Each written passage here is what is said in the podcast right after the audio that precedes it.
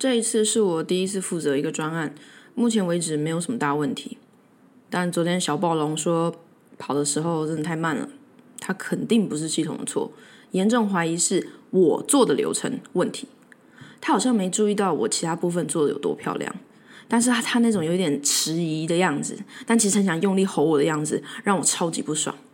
哎，你要不要看看其他流程啊？他们都不会有这样的事情发生哎。我努力克制自己的眉毛，不要动，不要战斗，然后整个人垮下来。我的，我觉得我的情绪控制表现的非常好。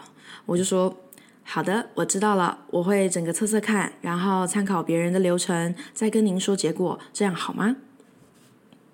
莫名焦虑，特别觉得受伤。我现在真的很想捶桌子，用力大吼大叫，把坐在旁边的其他厂商身上的毛全部拔光。我不想受挫，但是不受挫超过一千遍很难得到厉害的经验。或者啊，这些是工作，很正常啦，正常你老母！各位听众请注意，各位听众请注意，友善提醒，友善提醒。请将音量降低，请将音量降低。前方高分贝，前方高分贝。谢谢您的合作，祝您收听愉快。啊！我想做到一百分啊，但是做不到啊！大家口袋里安慰句子有够泛滥，但所有的劳工都知道这种东西不会好的。没啥真的 OK 泵可以把你的破碎的自尊修好，结果你的价值就会变得异常低落，或者是异常高昂。自我保护，就像你看到捷运上有人戴全罩安全帽、全身防摔衣坐在那边，你问他为什么，他说他怕自己摔倒或被车撞到一样，搞笑又可悲。啊，停止，停止，呃，我我必须在这里打断你一下，医生说。好，尽管停止我，快点停止我，我真的停不下来，医生。你就算叫我停止，我也不是真的停止，只是没有在发出声音而已。有时候这种感觉就会变成一种恨意。你笑什么啊？爸爸妈妈，你笑什么？姐姐你在笑什么？客户你在笑什么？你没看到我现在这个模样吗？这就是长大活着的代价吗？你们到底在开心什么？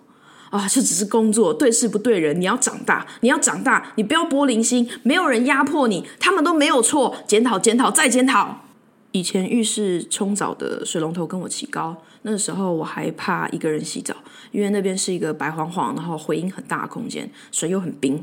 但是有一天我就不怕了，还可以轻松拿到头上架子的肥皂。然后又有一天，我可以看到窗户外的蓝天白云，可以把窗户旁的洗发精用光。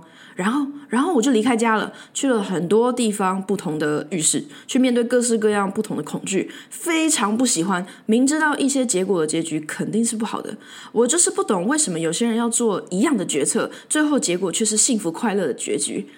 要持续多久我不知道，我可不可以不要再担心这些鸟事？我可不可以不要再计算日子？想吃就吃，想睡就睡，想不工作就不工作，不想回到高中国中那种无时无刻煎熬、担心下一秒暴吃的自己。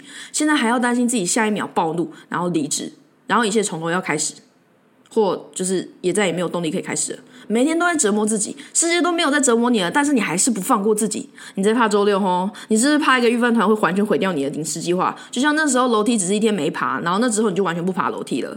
哦，我们都知道这些事都会在发生的。预先恭喜你啊，恭喜哦，恭喜哦！你到时候一定会边哭边吃，吃到哭出来。你这悲哀的可怜虫，然后又堕入一个一模一样的轮回圈，跑那已经成千上万过跑过的圈圈。你真恶心，你真可怜。再见，我要离开你这个破败的躯壳了，跑去躲到你身体里的最深处，躲在你身体里阴暗的凹槽里面冬眠。我不想要再负责任何事情了。飞行模式，拜拜。